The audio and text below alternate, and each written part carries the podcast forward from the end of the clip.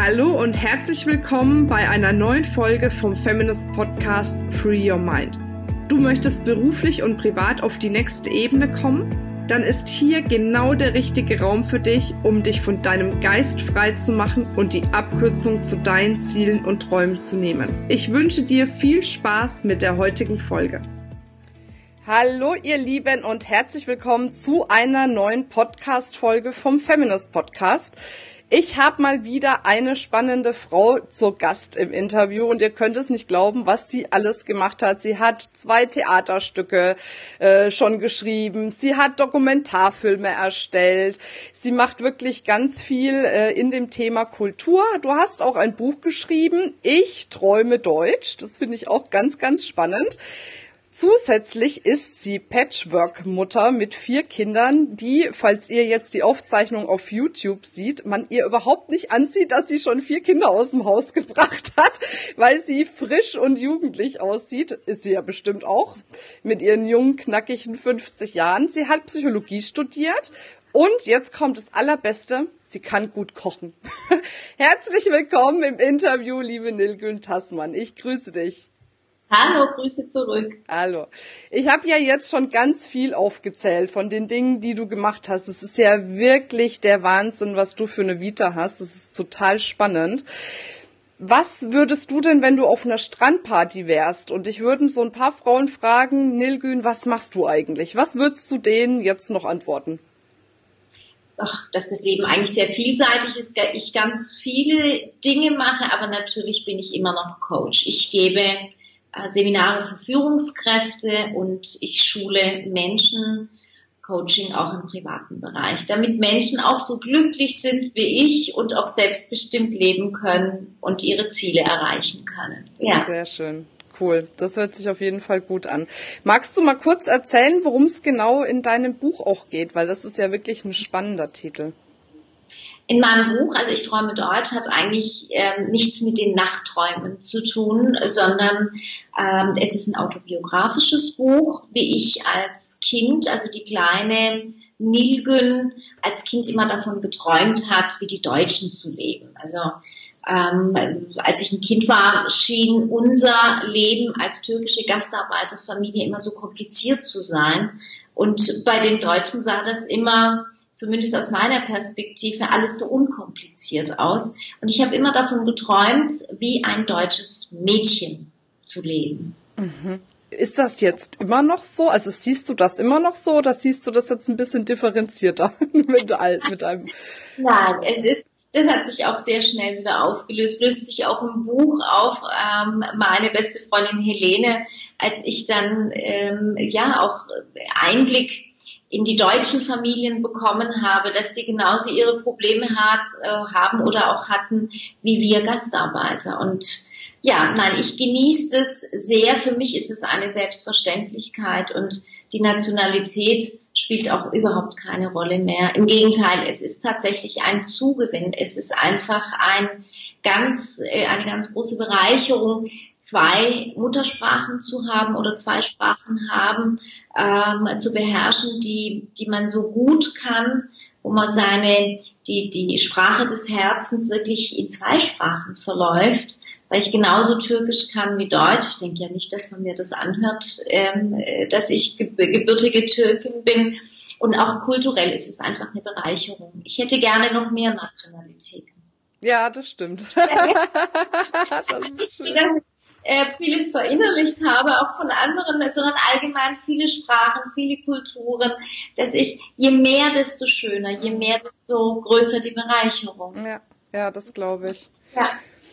Jetzt hast du ja wirklich eine Wahnsinnsvita. Du hast super viel gemacht und das Ganze, deswegen bin ich auch eingangs darauf eingegangen, wirklich mit deiner Patchwork-Familie und vier Kindern wie war das für dich und wie hast du das gemeistert? Weil es ist ja auch immer so ein Spagat. Ich habe ja viele Frauen auch, die selber Kinder haben und ähm, manche kommen mehr damit zurecht, auch noch gleichzeitig Karriere zu machen, manche weniger. Wie war das bei dir und was hast du gemacht dafür? Ach, eigentlich, ich habe natürlich einen ganz tollen Mann, das muss man einfach mal erwähnen, der mich in allem unterstützt hat. Ich wollte auch, als unser Kind noch ganz klein war, unser gemeinsamer Sohn klein war, wollte ich auch keinen Babysitter haben. ähm, weil ich so eine Kluckenmutter bin, ja. Und ähm, ja, ein Partner, der einen unterstützt. Und was, glaube ich, auch sehr hilfreich war, dass ich sehr wenig Schlaf brauche. Okay. So, das trainiert man sich ja auch an.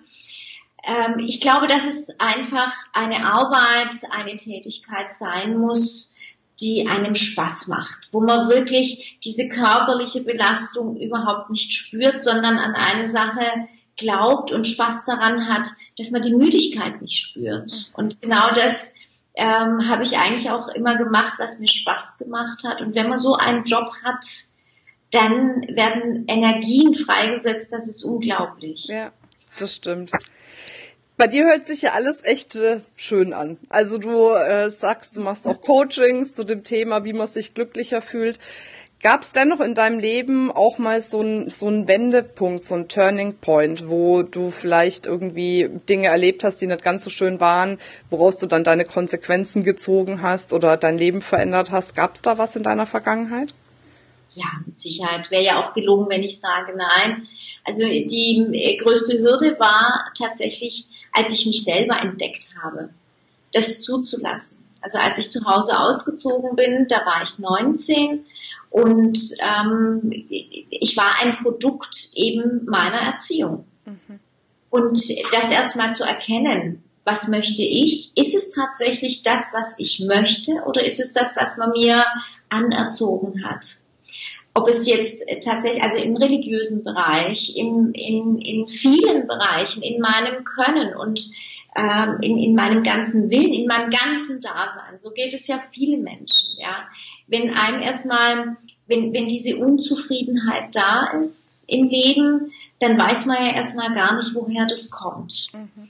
Und Erziehung ähm, ist ja auch ein, ein Thema, was einem so ganz viele Corsagen überstülpt. Es gibt, es gibt gute Seiten und es gibt natürlich auch sehr, sehr viele Seiten, die einem ähm, ja einfach sehr viele, ähm, das kannst du nicht, das darfst du nicht, das solltest du nicht oder das macht man nicht. So, und genau diese übergestülpten, das kannst du nicht, musste ich erstmal wegreißen. Und dann fallen ganz viele Regeln weg. Und dann stehst du da, hast keine Regeln, denkst zwar, du bist frei, aber so ist es erstmal nicht. Das heißt, man muss auch erstmal lernen, ich musste lernen, mit meiner Freiheit umzugehen und ähm, was ich überhaupt möchte, mich selber zu entdecken, mich selbst zu reflektieren. Mhm. Und bis ich diesen Prozess ähm, durchlaufen habe, hat es natürlich weder in einer Beziehung geklappt, Freundschaften waren teilweise schwierig. Also diese Findungsphase war in meinem Leben schon sehr gravierend, sehr prägend. Und dann kommt eben die Freiheit. Und dieses authentisch sein, das ist für mich ganz, also selbstbestimmt zu leben. Das ist ganz wichtig. Gut, das ist natürlich jetzt auch ein großer Begriff, ne? Selbstbestimmt zu leben. Wie hast du dich befreit? Also kannst du das ein bisschen konkreter machen? Weil ich glaube, dass ganz viele, die jetzt zuhören oder zuschauen, sich denken, genau das ist es. Ich habe selber mir so viele Regeln auferlegt oder auch Regeln auferlegt bekommen. Wie kann ich die durchbrechen und wie kann ich wirklich rausfinden, wer bin ich und was will ich in meinem Leben? Also ähm, grundsätzlich für mich war es der richtige Weg, alles aufzuschreiben. Mhm. Alles aufzuschreiben, auch laut vorzulesen, ja, auch Briefe zu schreiben, Briefe an meine Eltern, an Menschen, die mich, die mich, ähm, denen ich vielleicht nicht alles sagen konnte, ja, nicht geklärte Themen mit Menschen schriftlich zu klären. Und sobald ich ähm, aus diesen Wörtern Sätze gemacht habe, hat es einen Sinn ergeben und mir wurde unglaublich viel bewusst. So arbeite ich auch äh, mit meinen Klienten, wo wir im Gespräch sehr viel, aber auch tatsächlich sage, schreib doch mal Briefe an diejenigen. Mhm. Und dann werden viele Dinge bewusst, man reflektiert sich ja dadurch auch. Und dieses Reflektieren bedeutet natürlich auch eine Veränderung. Und Veränderung tut immer weh. Also da braucht man sich auch nichts vormachen, dass man, ah, es war alles so leicht. Nein, das war es nicht. Veränderung tut immer weh.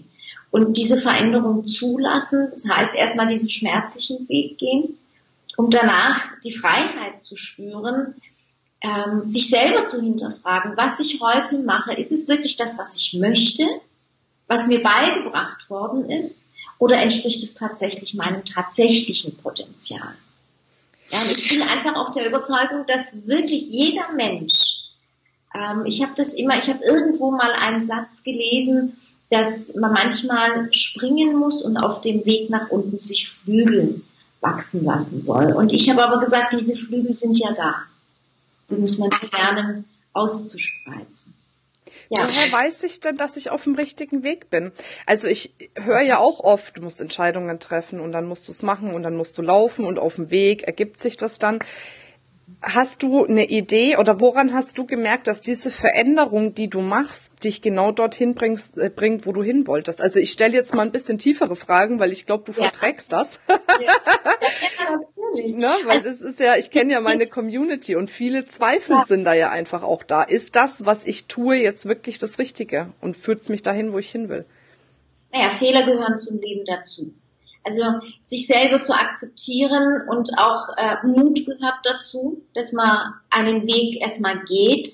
Und ähm, wenn man die Menschen um sich herum fragt, gibt es immer mutige Menschen, aber auch Menschen, die dich vor dem Schlimmsten vielleicht bewahren wollen. Ich habe mich immer an den Menschen orientiert, die erfolgreicher waren als ich, die Risiken eingegangen sind. Das war für mich immer ähm, und natürlich diese Selbsterfahrung, den Mut zu haben, selber Dinge zu erfahren, diesen Weg zu gehen und dann zu spüren und ähm, ja irgendwo auch tatsächlich ähm, einen eine Freundin Menschen um dich herum, die dich reflektieren, die sagen, Mensch, das machst du zu heftig, das ist zu schnell. Also ich habe zum Beispiel mein Leben lang immer gehört, Miriam, du bist zu ungeduldig.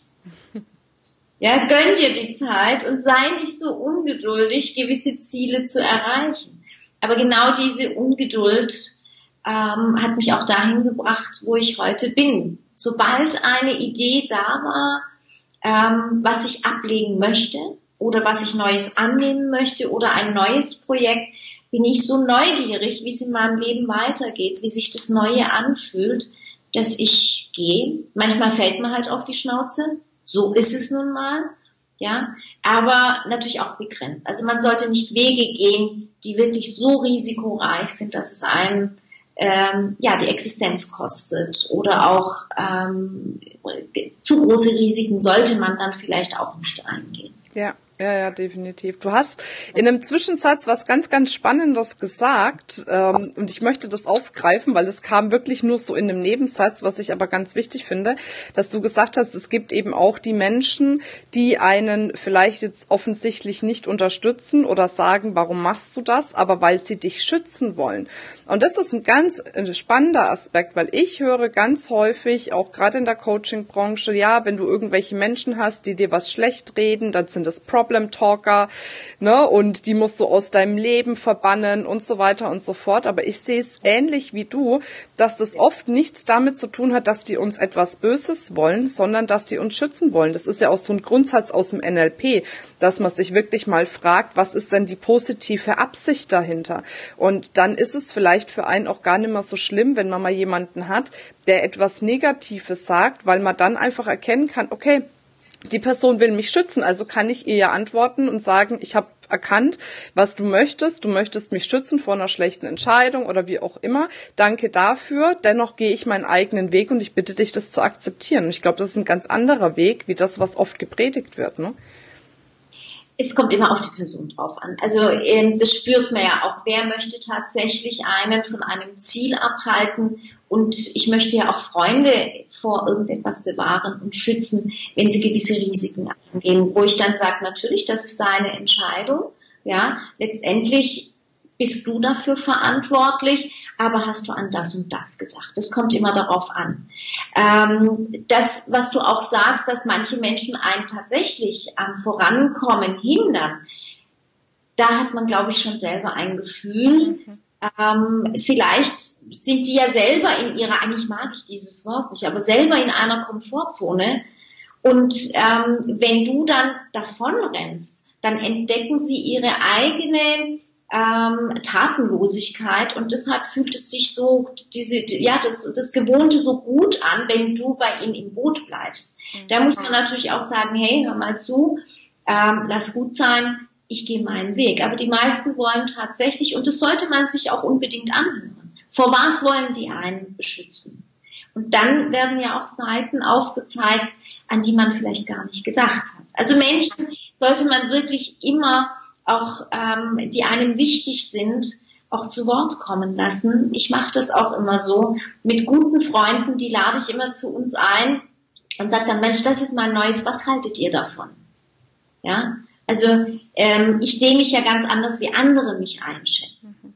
Und wenn sie dann sagen, ich glaube, momentan wäre nicht der richtige Zeitpunkt, mach doch erstmal das. Mhm. Dann finde ich das toll. Ich nehme auch oft was an. Ja, ja, das ist wichtig. Ja. Warum magst du das Wort Komfortzone nicht? Komfortzone, ja, weil das so, so, ähm, es ist so abgenudelt in den, Medien. Ja, deshalb mag ich es nicht. Es ist ja keine Komfortzone, wo sich die Menschen bewegen, sondern ähm, Komfortzone hört sich immer so nach Faulheit an. Ich kenne keinen, keine faulen Menschen, ganz ehrlich. Ich kenne Menschen, die keinen Grund vielleicht haben, aus dem Bett zu steigen. Es ist einfach ihnen noch nicht passiert, dass sie ein Ziel im Leben haben, wofür es sich lohnt, aufzustehen, Neues, sich, sich neuen Wegen ähm, oder ja neue Wege zu entdecken, neue Möglichkeiten zu entdecken.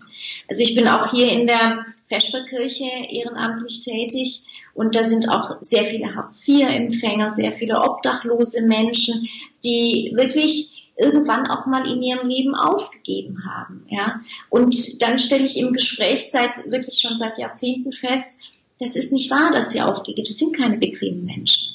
Hm. Irgendwann haben sie aufgegeben zu kämpfen oder sie haben noch keinen äh, keinen Grund, keinen, keine neue Motivation. Der Funke ist noch nicht übergesprungen. Und ich habe eben wirklich das große Glück gehabt, dass mir immer tolle Menschen und tolle, äh, tolle Projekte ähm, über den Weg laufen, wo ich ganz wenig Schlaf brauche und es sich immer lohnt, ähm, dafür zu kämpfen. Mhm. Schöne Sichtweise. Gefällt mir echt gut.